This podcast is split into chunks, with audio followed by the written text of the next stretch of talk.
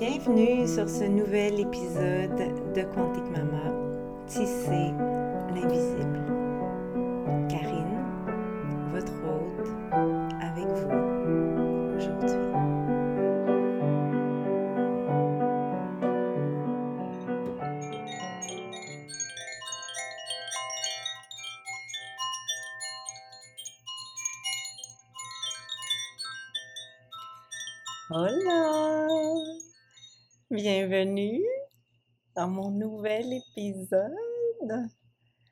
Direct de la jungle du Costa Rica. Je ne sais pas si vous entendez en background les cigales qui chantent dehors. We made it, on l'a fait.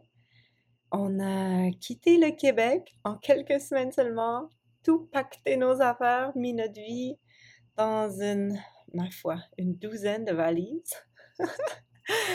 et on est revenu vivre dans notre maison, ah, dans la jungle. Et ça feel tellement bon. Ça feel tellement home. ouais. Je pense que je pourrais faire un épisode juste là-dessus, mais c'est pas ça que je vais faire aujourd'hui j'ai un sujet bien précis que je veux aborder avec vous et j'ai vraiment hâte de commencer. Mais avant, euh, peut-être je vous donne quelques nouvelles. Donc, on est arrivé dans la jungle. J'enregistre cet épisode en plein portail d'Imbolc. Imbolc dans la roue de l'année, qui est un sabbat majeur. Euh, qui vraiment est à l'honneur du retour de la lumière, du, soleil qui devient de plus en plus fort après les trois mois de noirceur de l'hiver depuis euh, ben, Portail de noirceur qui a commencé avec sa main autour du 31 octobre, 1er novembre. So here we are, on renaît, la lumière revient, c'est le portail de l'espoir, c'est le moment de semer nos intentions, nos graines qu'on veut voir naître au printemps, à l'été. Ah, we made it. Et, et vraiment, tu sais, dans ces trois mois de, de, de noirceur, quand on suit la roue de l'année avec avec ses sabbats mineurs et majeurs. Il y en a huit en tout, il y en a quatre majeurs, quatre mineurs. Euh, je ne vous ferai pas le cours là, dans cet épisode aujourd'hui, mais euh, ce qu'on découvre vraiment dans ces trois mois de noirceur, c'est comment, quand on ose aller dans nos zones d'ombre, en d'autres mots, qu'on ose aller regarder nos shit en pleine face, puis euh, mettre des choses en place pour en prendre soin, pour amener des libérations, des guérisons, réclamer des choses. Mais quand Imbolc arrive, c'est vraiment le moment là, de, de mettre en place des actions, de semer euh, des choses, d'entamer, vraiment de mettre, concrétiser des nouveaux projets. Puis, ben, c'est fou parce que vraiment dans ce grand portail de la noirceur des derniers mois au Québec, euh, sais, je suis vraiment allée deep inside, là, puis j'ai presque pas travaillé, puis j'ai été super malade, genre vraiment malade. Ça m'est jamais arrivé de toute ma vie d'être malade aussi longtemps au niveau pulmonaire.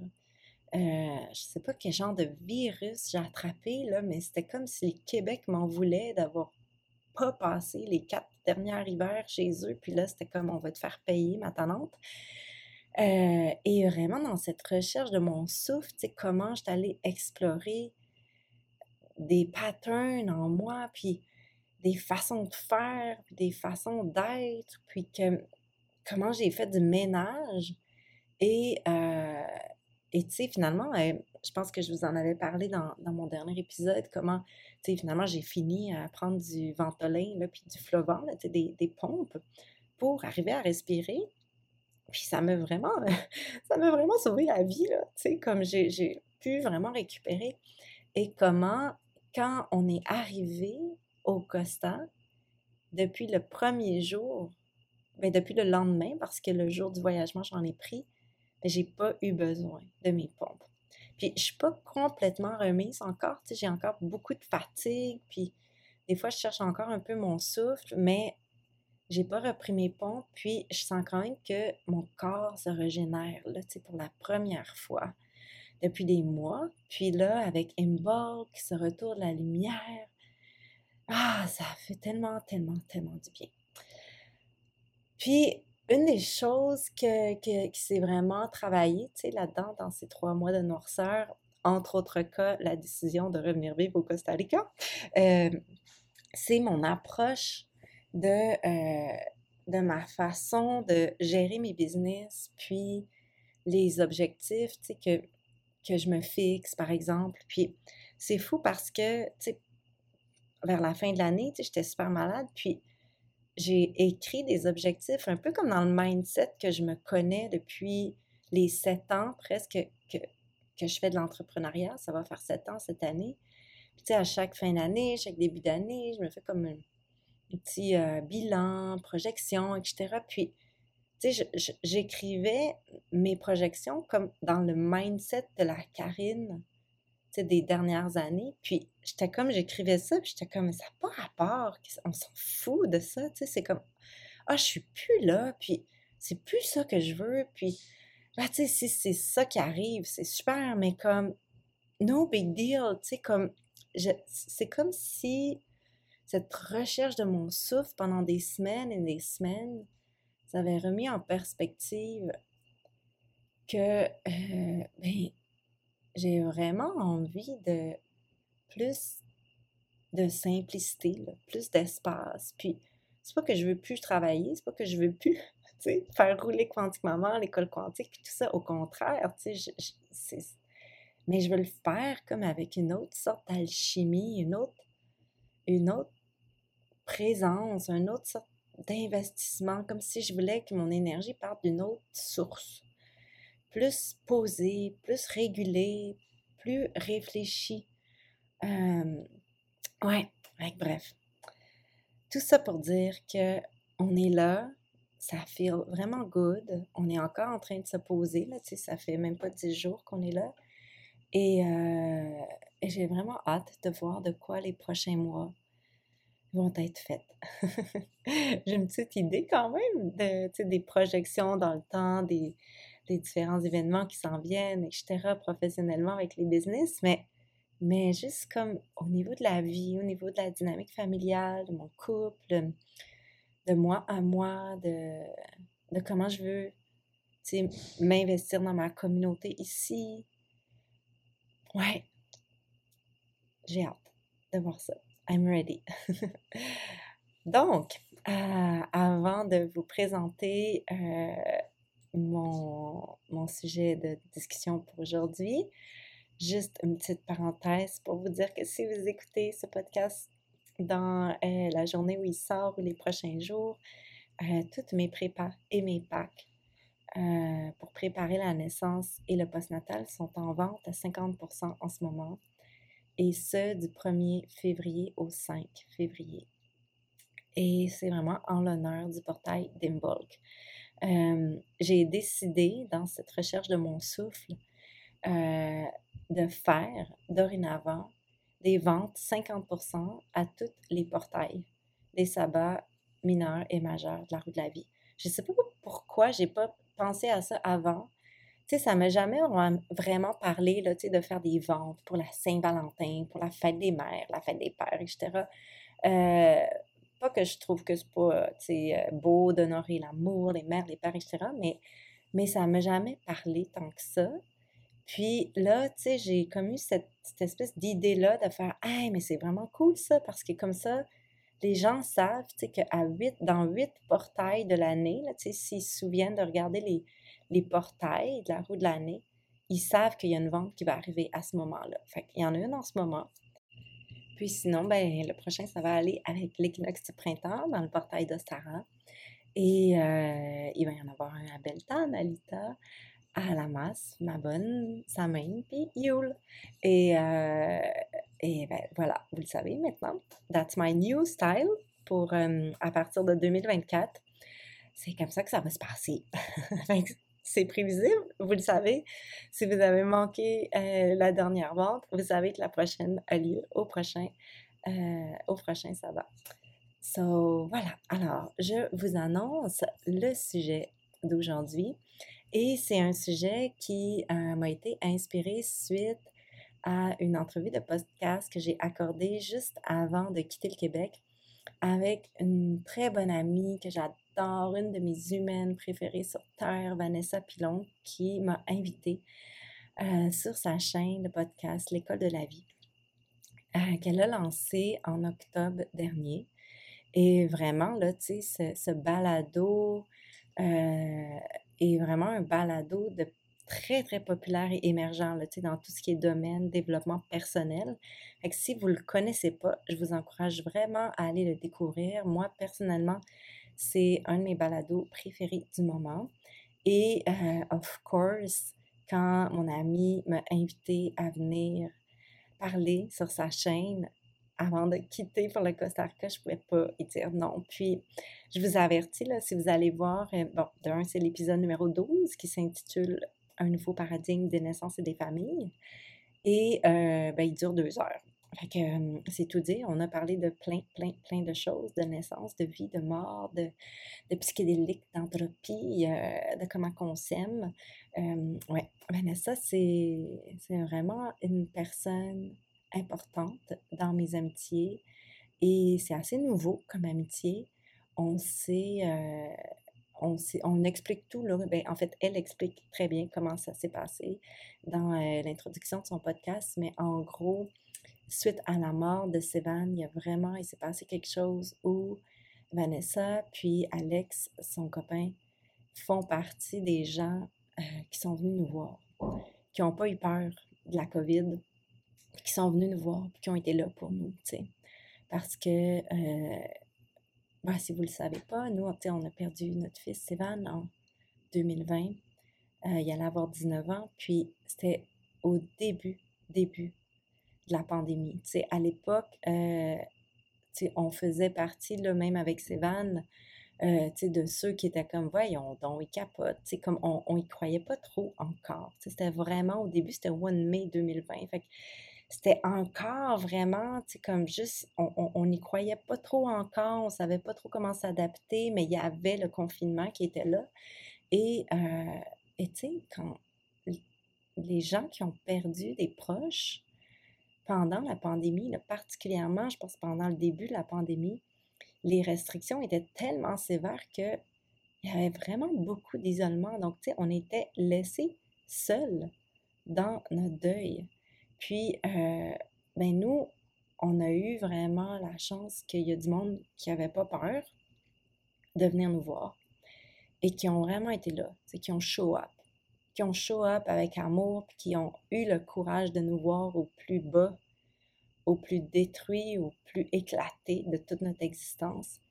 Puis, ben, Vanessa puis Alex, c'est font partie de ces gens-là. Et forcément, ben, ça a tissé un lien qui s'est construit à travers les années qui, qui est aujourd'hui vraiment, vraiment, vraiment, vraiment précieux pour moi.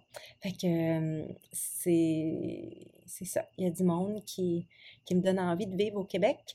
Ben eux, ils, en font partie. Mais là, euh, mais bon, la jungle était trop... Euh, ah, la jungle m'appelait trop. On est revenu. Fait que, on est là. Et voilà. Donc, je vous présente le sujet. Et pourquoi j'ai choisi ce sujet-là? C'est parce que, en début d'épisode avec Vanessa, si vous l'écoutez, elle me pose une question sur Karine, pourquoi on en est rendu là? pourquoi on a médicalisé autant la naissance? Et ben, ça me donnait envie de vous faire cet épisode sur l'histoire de la médicalisation des naissances puis l'invention de l'accouchement hospitalier. Puis ça tombe bien parce que sur mon blog, j'ai un billet de blog qui s'intitule La médicalisation des naissances, l'invention de l'accouchement hospitalier. C'est pas moi qui l'ai écrit, c'est une de mes amies que je vois pas souvent mais que j'aime d'amour qui s'appelle Cynthia Durand. Euh, elle, elle, a signé sur mon blog sous le nom de Cynthia du Nord parce que Cynthia, elle habite dans le grand nord du Québec, dans un des derniers villages, là, euh, sur la côte nord, euh, pas sur la côte nord, mais sur le grand nord du Québec, avec les Inuits. Elle habite avec les Inuits. Et elle vit là depuis vraiment, vraiment longtemps. Elle a eu ses quatre enfants là-bas. Elle a accouché toute seule. Et c'est une doula là-bas. Elle est super impliquée. Et elle a écrit ce billet sur mon blog en 2018. Alors, je vais m'inspirer de ce billet-là pour vous parler de l'histoire de la médicalisation de l'accouchement, de l'invention de l'accouchement à l'hôpital. À l'hôpital. Et euh, je vous le dis tout de suite, à la fin du billet, je vous mettrai le, lien sous l'épisode, il y a une liste de références, de toutes sortes de références en lien avec l'histoire des accouchements, comment ça, comment ça s'est passé, la médicalisation, tout ça. Donc, si ça vous intéresse, vous pouvez aller vous référer là aussi. Alors, allons-y. Comment y accouchaient les femmes avant? J'aime bien partir de là. Quand on, regarde les travaux des anthropologues euh, qui ont étudié les, civilisations anciennes, on constate, puis vous ne serez pas surpris d'entendre ça, euh, qu'avant, euh, les femmes donnaient naissance en utilisant toutes sortes de positions. À genoux, debout, à quatre pattes, accroupies, mais très très rarement couchées sur le dos ou en semi-assise, et encore moins, vous comprenez, les deux pieds attachés dans les étriers. Les femmes, avant, depuis que le monde est monde, donnaient naissance dans différents lieux et dans différentes positions. Mais la plupart du temps, ce lieu-là, c'était avec des personnes avec lesquelles elles étaient familières, elles se sentaient en sécurité, isolées euh, du monde, donc souvent dans leur propre lit, leur propre maison ou dans une pièce réservée aux femmes. Euh, elles le faisaient soit en silence, soit en criant, selon les cultures et les traditions. Bref, je vous apprends rien ici. Si euh, vous connaissez l'accouchement physiologique, vous savez que quand on on redevient coromagnonne et que notre corps sait faire parce que c'est l'histoire de l'humanité. Depuis que le monde est monde, les femmes enfantent l'humanité. Au Québec, puis là, je vais beaucoup parler euh, du Québec parce que c'est de là que je viens, puis euh, c'est de là qu'est inspiré cet article sur lequel je m'inspire aujourd'hui quand il y a eu la création de la Nouvelle-France, les autorités ont mis en place un système de sages-femmes qu'on appelait les matrones sur tout le territoire de la Nouvelle-France. La première mention de sage-femme dans un registre de naissance au Québec date de 1655 à l'époque, euh, les sages-femmes, c'est une vocation comme les institutrices, les religieuses, les gardes-malades. Et certaines ont été formées en France, donc importées de la France pour créer la Nouvelle-France. Euh, d'autres ont appris le métier de leur mère sur le terrain, ont été apprentis d'une femme du village. Dans la Nouvelle-France, le métier de chirurgien coexiste vraiment avec celui de sage-femme. Cependant, leur champ de pratique est vraiment défini. La sage-femme, elle appelle le chirurgien seulement en cas de recours ultime si une complication grave se présente. L'historienne André Rivard, que je dois dire, j'ai eu l'honneur d'avoir comme professeur pendant mes études de sage-femme à l'Université du Québec à Trois-Rivières. Euh, André, elle rapporte dans ses ouvrages, son livre qui est mentionné dans les références de l'article, euh, que à l'époque, autrefois, bien des familles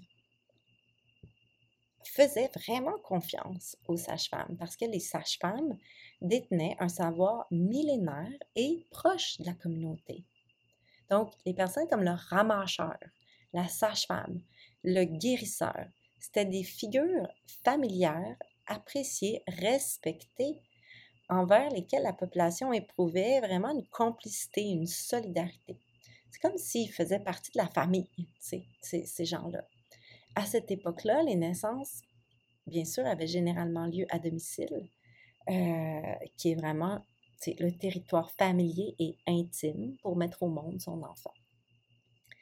Alors, comment donc l'accouchement devient-il un acte médical?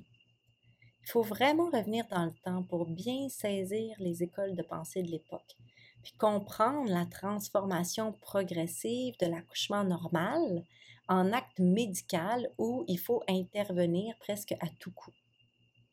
Premièrement, traditionnellement, la femme est perçue comme inférieure à l'homme par la société.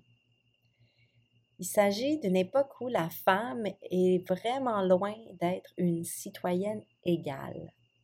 Sa nature fragile de femme la confine à des fonctions maternelles dans la maison et à la dépendance de son homme.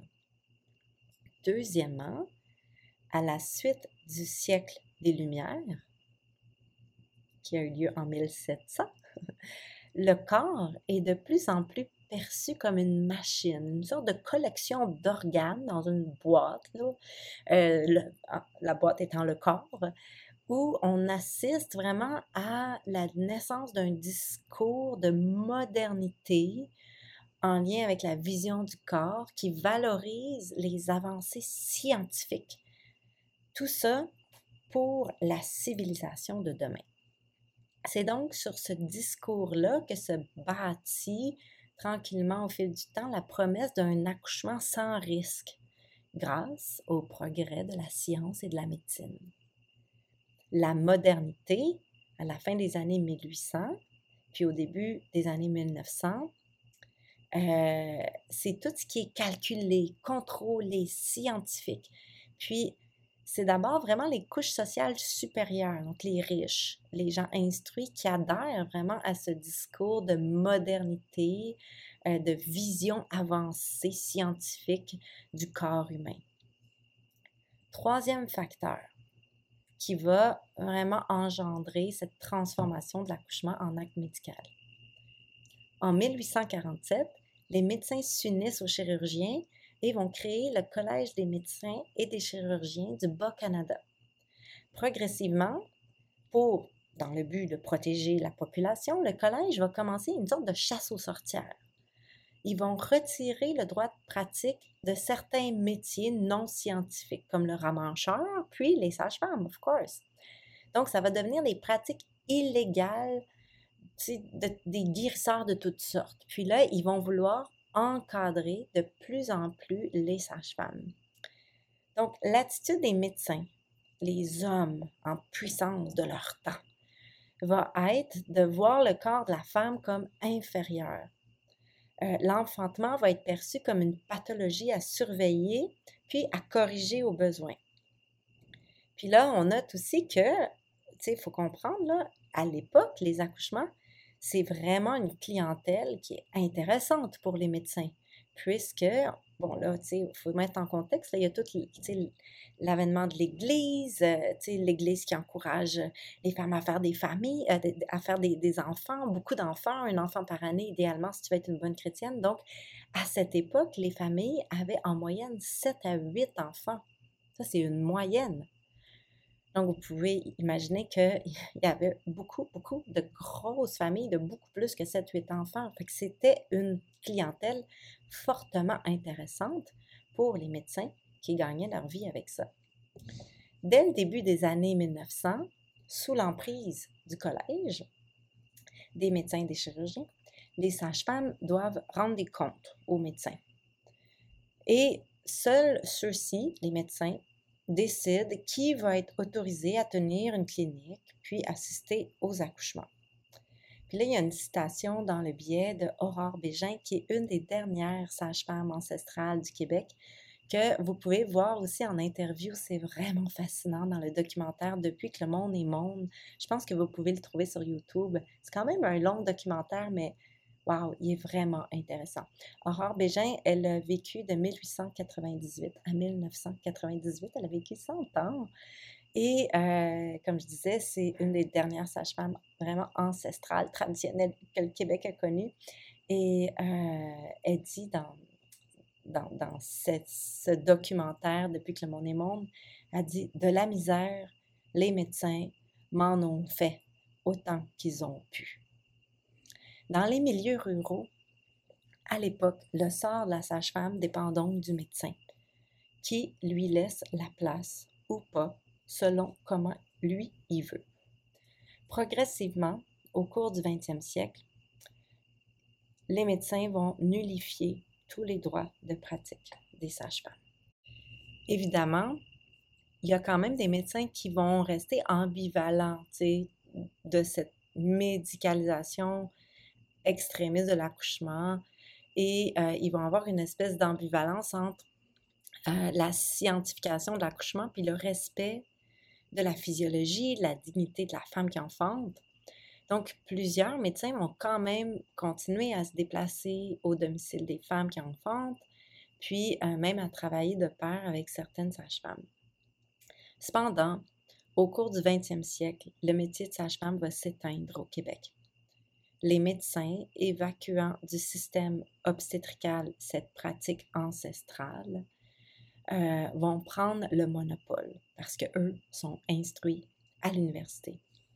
Ces hommes qui savent, qui connaissent, vont se mettre à surveiller, à chiffrer les accouchements dans un domaine qui jadis, depuis que le monde est monde, appartenait exclusivement aux femmes.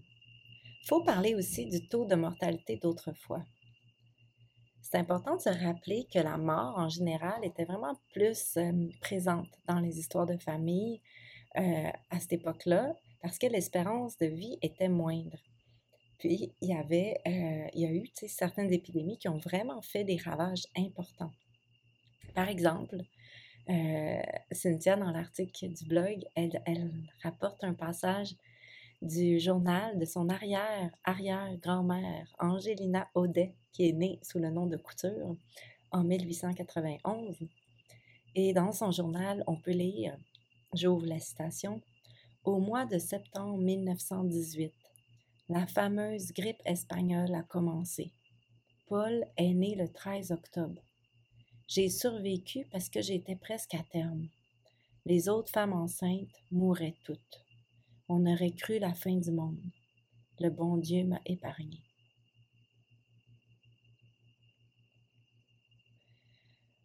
Wow.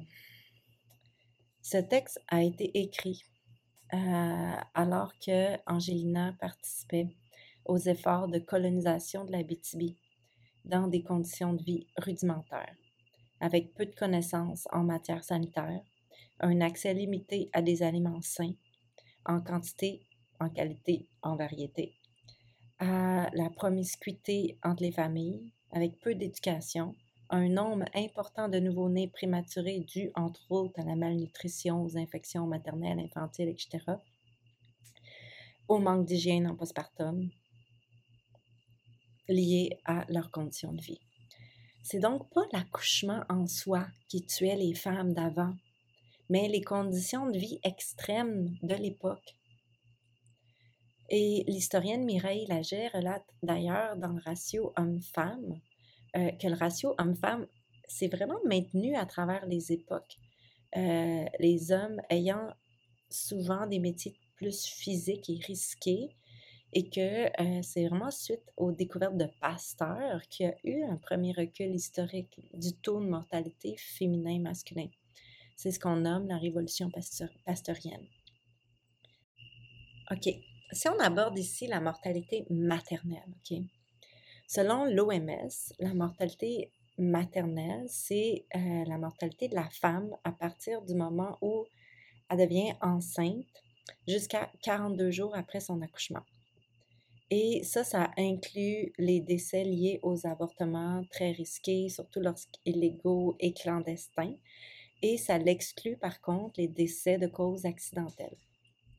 Il y a une importante étude internationale sur la mortalité maternelle qui a été faite en 1880 jusqu'à 1980. Donc, ils ont étudié les, taux de mortalité internationale euh, maternelle euh, pendant 100 ans. Ça a été réalisé par Loudon, puis ils ont mis en évidence trois déterminants qui avaient un impact sur la mortalité. Le premier, c'était le statut social et économique de la femme. Encore aujourd'hui, c'est dans les pays en développement où les femmes ont peu accès à de l'eau potable, sont peu instruites, souffrent de malnutrition, euh, a le plus de mortalité maternelle.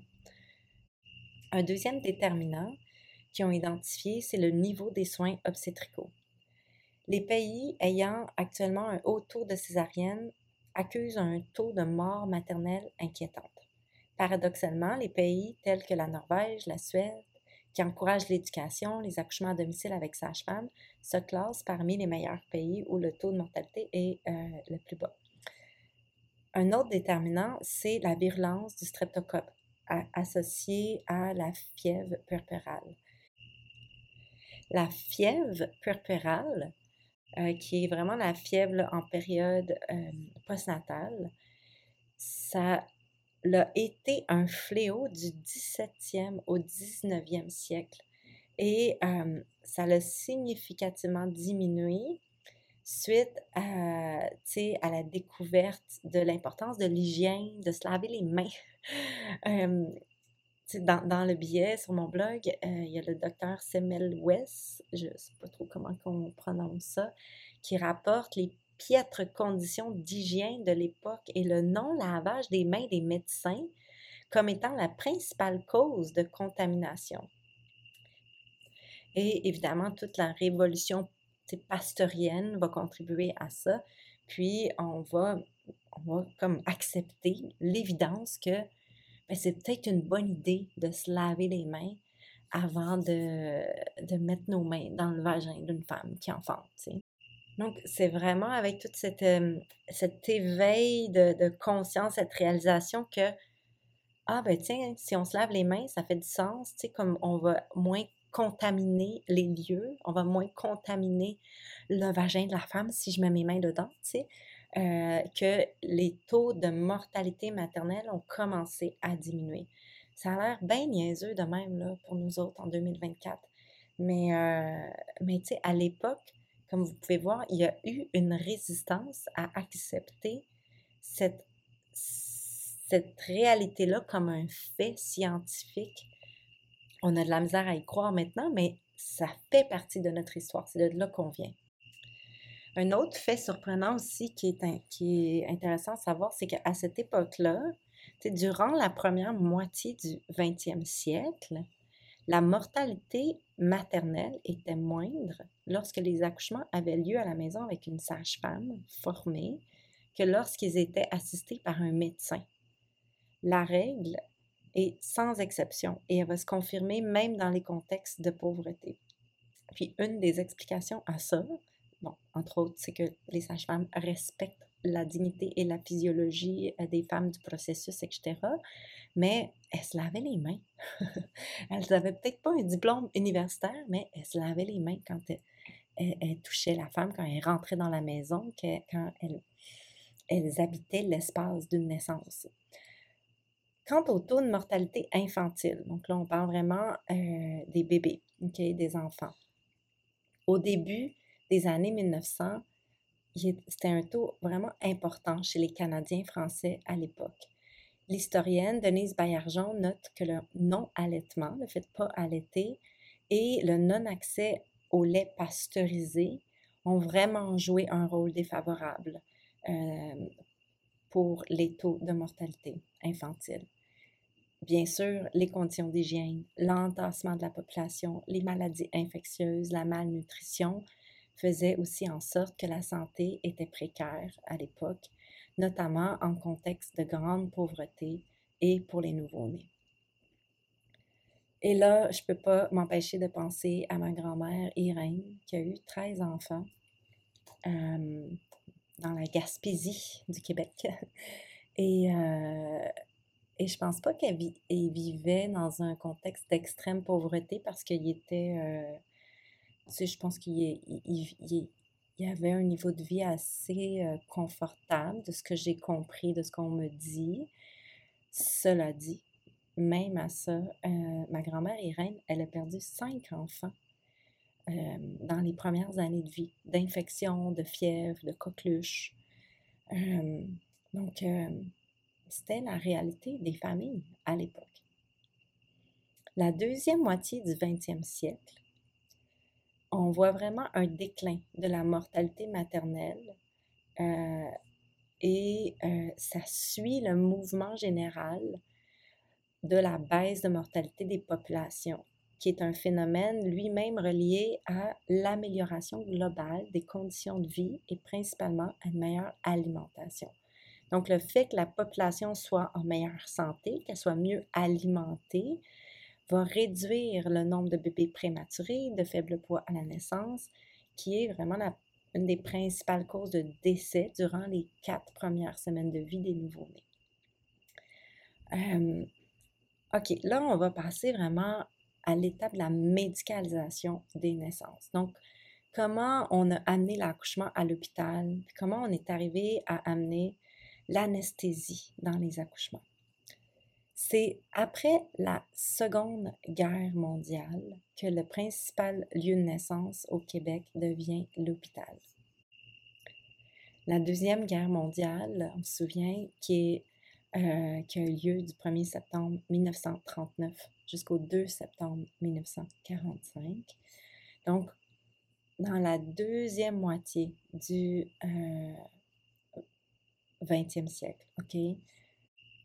L'accouchement va s'en aller vers l'hôpital. Ce changement va s'opérer progressivement et vraiment toujours dans un discours de modernité qui valorise la science et qui dévalorise le corps de la femme. Euh, et vraiment sous cette emprise, cette monopolisation des soins périnataux par le Collège des médecins. Et là, euh, dans l'article, il y a une citation tiré du livre de André Rivard, l'historienne, euh, le livre qui s'intitule Histoire de l'accouchement dans un Québec moderne, qui a été publié aux éditions Remue Ménage, si ça vous intéresse, en 2014. Et euh, André dit En offrant la garantie d'un accouchement moderne, c'est-à-dire sans risque et pratiquement sans douleur, les médecins des années 1950 et 1960 ont acquis l'adhésion des femmes enceintes, elles-mêmes portées par l'esprit du progrès et des temps nouveaux. Ce faisant, elles ont intériorisé des discours, des promesses, des pratiques basées sur des convictions souvent erronées. Le nouveau cadre d'accouchement à l'hôpital, un territoire où les futures mères sont des étrangères, s'avère très contraignant et leur impose un modèle sur lequel elles n'ont que peu de prise. Et là, je ferme les guillemets. C'est l'ère des accouchements sous anesthésie générale qui va perdurer au Québec jusqu'aux années 1970. Et là, je vous explique. Dès son admission à l'hôpital, là, je vous avertis, là, euh, ça va brasser, OK? Donc, prenez une grande respiration, puis on y va. Mais c'est de là qu'on vient. C'est important de savoir d'où on vient pour comprendre pourquoi on en est là aujourd'hui. Alors, dès son admission à l'hôpital, la femme se voit interdire de boire, de manger, de se déplacer. Elle subit un lavement pour purger les intestins, des touchés vaginaux et parfois rectaux, un rasage des poils pubiens, en plus des examens de routine. La femme est placée en position de lithotomie, couchée sur le dos, les pieds attachés aux étriers, les bras attachés sur les côtés. On rupture la poche des os de la parturiente pour accélérer le processus. Elle est seule, n'est pas autorisée à être accompagnée, demeure sous l'autorité médicale, souvent dans des salles de travail communes. On administre du sérum glucosé, des analgésiques, des anesthésiants, des antispasmodiques et des oxytociques à la femme et on l'endort complètement pour la phase expulsive de l'accouchement. Forceps et épisiotomie sont éléments courants, surtout pour les accouchements de premier bébé. L'accouchement est assimilé à un acte chirurgical. Demander un accouchement éveillé, conscient, est généralement perçu comme un plan hasardeux, un pur caprice ou une demande ridicule. La femme revoit son bébé plusieurs heures plus tard. Parmi les effets indésirables de ces médicaments que l'on administre à la femme pour accoucher sans risque, il y a les maux de tête, des douleurs de poitrine, des palpitations, de la dyspnée, difficultés respiratoires, des vomissements, des, effets hallucinatoires. Il y a aussi que l'utilisation des forceps qui présentent un risque pour le bébé liées aux hémorragies cérébrales pouvant causer la mort ou des déficiences intellectuelles. En contrepartie, l'anesthésie générale semble présenter certains avantages du point de vue médical, dont faciliter et accélérer le travail des médecins, créer des salles d'accouchement plus calmes et éviter un traumatisme maternel en cas de bébé difforme. Là, je nous invite toutes à prendre une grande respiration si vous avez eu le courage d'écouter ce que je viens de lire. Et c'est vraiment important là, de, de réaliser qu'il n'y a pas si longtemps que ça, les mères, c'est ça qu'elles vivaient quand elles allaient enfanter. Alors maintenant qu'on sait à quel point c'est important pour notre empuissancement en tant que femme, de vivre la naissance en étant respecté, à quel point c'est important euh, pour notre lien avec notre enfant, pour sa sécurité émotionnelle, psychique, physique, de ne de, pas être séparé de sa mère à la naissance, à quel point l'attachement au moment de la naissance est important pour une prémisse de base pour construire une parentalité proximale. Maintenant qu'on sait ça, ben, on comprend quand on sait qu'on vient de générations qui ont accouché comme ça, pourquoi on en est rendu là? Dans nos sociétés modernes? Pourquoi les gens qui euh, dirigent nos sociétés depuis quelques générations sont tellement patriarcales, sans pitié, avec peu de considération pour les femmes, les mères, les familles, etc. Ils sont toutes nés de mères endormies, attachées, violer, moi, pour moi, ça, c'est vraiment une description de viol, d'abus, de torture. Euh, tu sais, sont toutes nées de ça.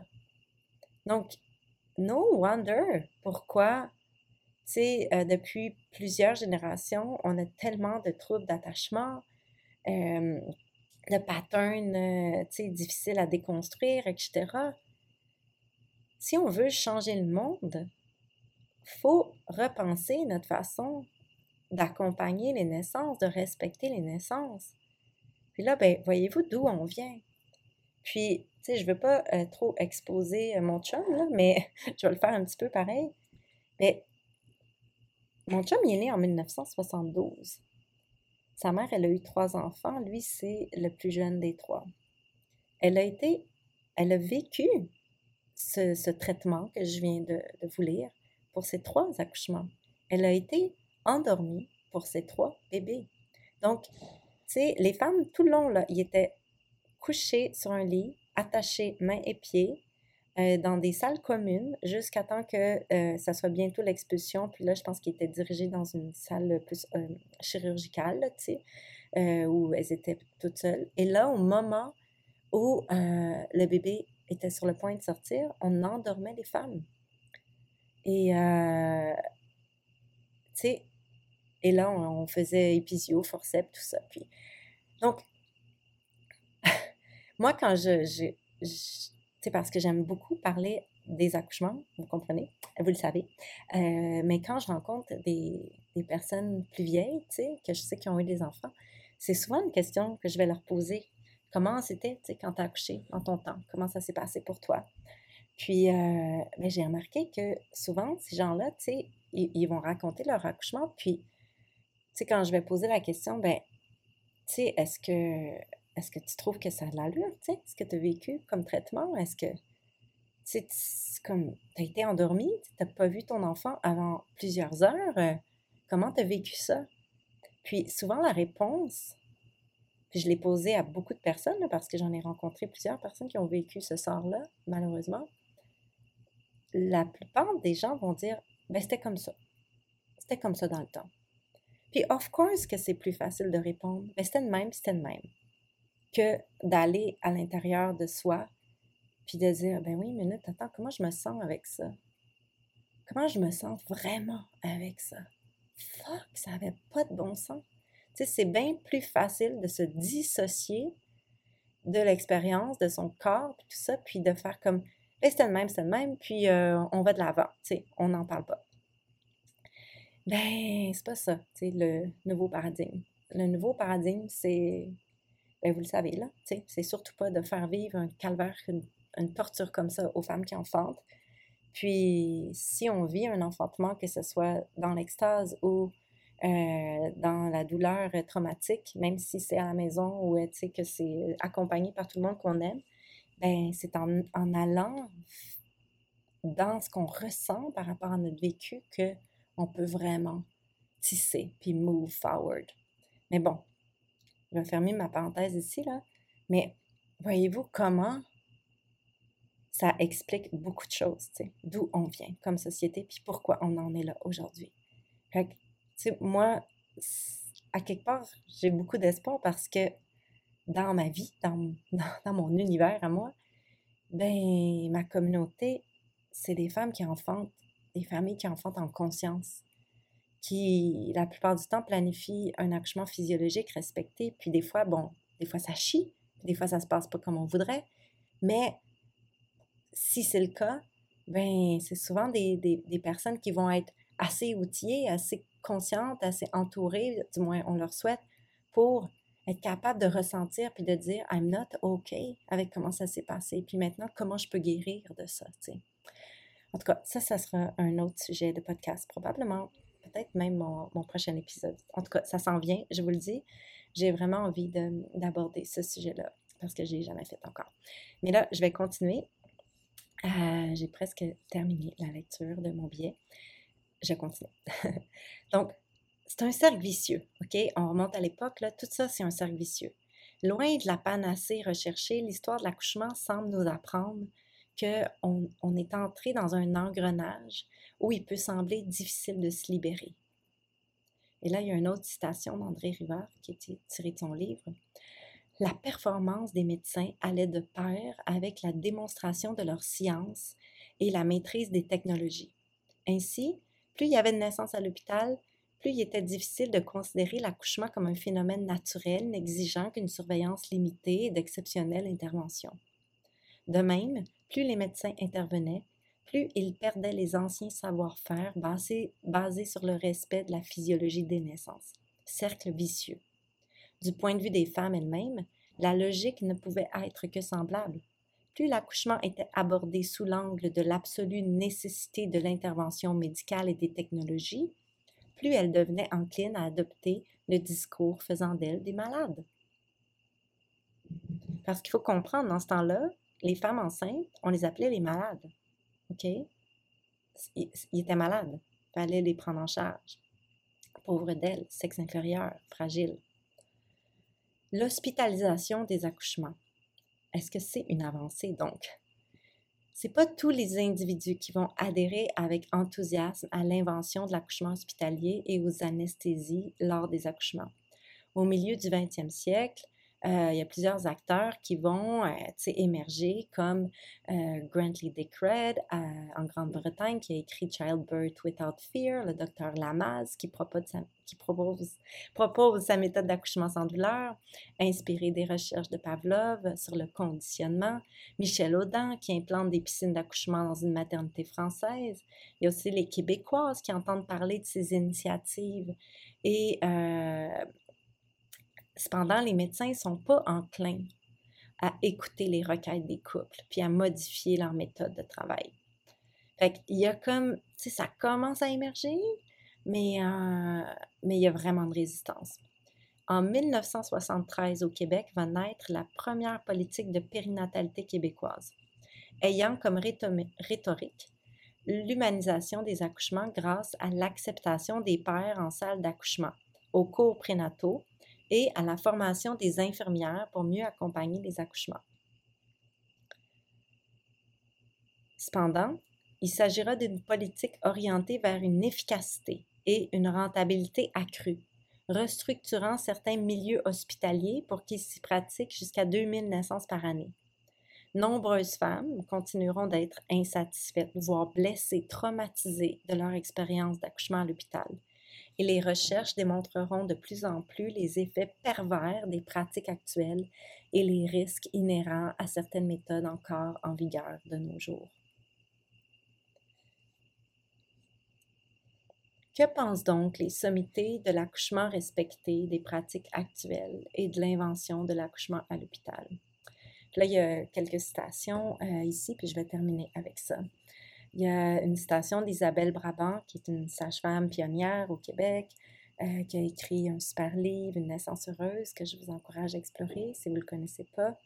Elle dit En 2005, dans un silence assourdissant, 80% des femmes accouchent anesthésiées, incapables de choisir leur position, insensibles aux doigts innombrables qui iront voir dans leur vagin. Après, on passe à une citation de la chercheuse Marjorie Tou.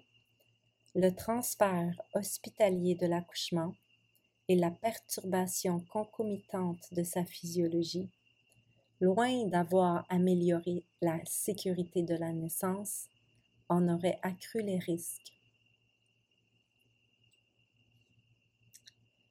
Euh, maintenant tiré de Orgasmic Birth.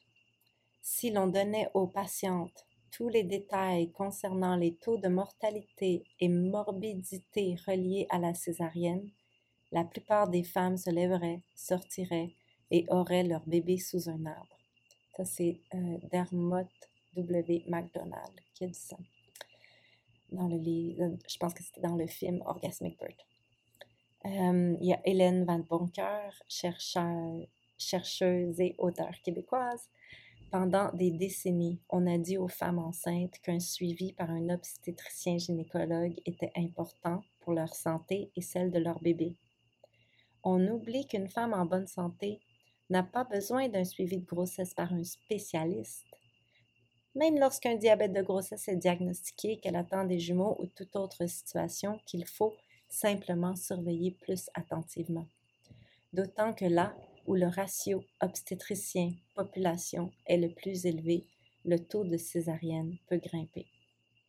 Et je vais terminer avec cette dernière citation de l'obstétricien Dr. Michael Rosenthal. Il dit La première intervention lors d'un accouchement que fait une femme en santé, c'est sortir de sa propre maison.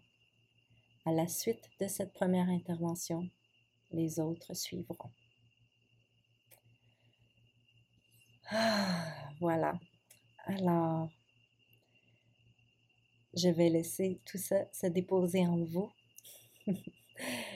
je vous laisse avec un beau tissage, une belle réflexion à continuer euh, avec tout ce que vous venez d'entendre. J'espère que ça vous a plu, que ça a semé des graines qui vont germer dans ce beau portail d'Imbolc. Et je vais m'arrêter ici. Je vous dis à bientôt dans un prochain épisode. Merci de m'avoir écouté.